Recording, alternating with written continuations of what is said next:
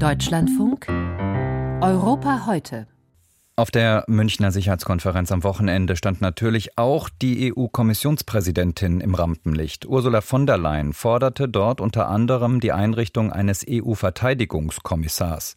Die Sicherheitspolitik gehört zu ihren Schwerpunkten. US-Präsident Joe Biden hatte sich die Deutsche sogar als neue NATO-Generalsekretärin gewünscht, wie aus NATO-Kreisen kolportiert wurde. Wohl auch auf Druck aus dem Kanzleramt wird von der Leyen dieses Amt nicht bekommen. Dafür wird die CDU-Politikerin heute wohl ihre Spitzenkandidatur für die Konservativen bei den Europawahlen im Juni ankündigen. Es ist ihre erste Kandidatur, denn 2019 wurde von der Leyen erst nach der Wahl für den Posten ausgewählt. Jakob Mayer mit einem Blick zurück und nach vorn. Wenn Ursula von der Leyen nach der Sitzung der CDU-Führung in Berlin am Mittag ihre Kandidatur für eine zweite Amtszeit erklärt, schlüpft sie in eine neue Rolle, die der Wahlkämpferin. 2019 schafft sie es fast ohne Kampf an die Spitze von Europas mächtigster Behörde. Die Staats- und Regierungschefs setzen sie als Kommissionspräsidentin gegen ein zerstrittenes EU-Parlament durch. Ein holpriger Start gibt sie damals zu. Of course it was a bumpy start we had together. Diesmal wird von der Leyen als Spitzenkandidatin der christdemokratischen Europäischen Europäischen Volkspartei antreten, nachdem die sie Anfang kommenden Monats offiziell nominiert hat. Um Kommissionschefin bleiben zu können, braucht sie den Rückhalt der EU-Regierungen. Nicht einfach.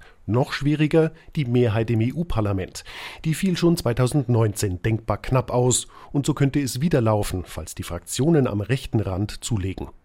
Im Wahlkampf muss die CDU-Politikerin zunächst die eigenen Reihen schließen. Die EVP-Fraktion, in der die Europaabgeordneten von CDU und CSU sitzen, hat zuletzt wichtige Umweltgesetze blockiert. Von der Leyen bemüht sich sichtlich, auf sie zuzugehen. Wir brauchen mehr Dialog und weniger Polarisierung. Und aus diesem Grund möchten wir einen strategischen Dialog zur Zukunft der Landwirtschaft in der Europäischen Union starten, erklärt die Präsidentin im September. Und sie macht Zugeständnisse.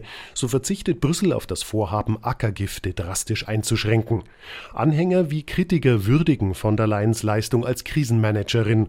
Unter ihrer Führung gewinnt die Kommission an Macht und Einfluss. In der Corona-Pandemie beauftragen die Mitgliedstaaten ihre Behörde, Impfstoffe zu beschaffen. Ich mag mir gar nicht ausmalen, was es bedeutet hätte, wenn einige wenige große Mitgliedstaaten sich Impfstoff gesichert hätten und der Rest leer ausgegangen wäre. Seit dem russischen Überfall auf die Ukraine vor zwei Jahren organisiert die Kommission Hilfe für das Land, dessen Annäherung an die EU und die Sanktionen gegen Moskau. Dabei stimmt sich von der Leyen eng mit US-Präsident Joe Biden ab gemäß ihrem Anspruch, eine geopolitische Kommission zu führen. Wir haben die Geburt einer geopolitischen Union erlebt, die die Ukraine unterstützt, Russlands Aggression widersteht und auf ein selbstbewusst agierendes China reagiert. Dass die Präsidentin Deutsche ist, wird sehr deutlich, als sie nach dem Hamas-Überfall auf Israel dessen Selbstverteidigungsrecht betont, ohne ebenso nachdrücklich den Schutz von Zivilisten einzufordern. Das kommt bei einigen Regierungen und manchen in ihrer Behörde nicht gut an. Brüssels wichtige Aufgabe bleibt, Finanzhilfe und militärische Unterstützung für die Ukraine sicherzustellen, umso mehr als Zweifel an der Verlässlichkeit der USA bestehen. Und da ist Ursula von der Leyens eigentliches Vorhaben, das schon allein mehrere Amtszeiten beanspruchen würde, der Kampf gegen den Klimawandel. Die meisten Gesetze dazu sind beschlossen. Sie verlangen Regierungen und Bevölkerung viel ab. Darüber können Zugeständnisse im Wahlkampf nicht hinwegtäuschen. Vor zweieinhalb Jahren betont die Kommissionschefin noch, gegen den Klimawandel weniger oder nichts zu tun bedeutet buchstäblich alles zu verändern.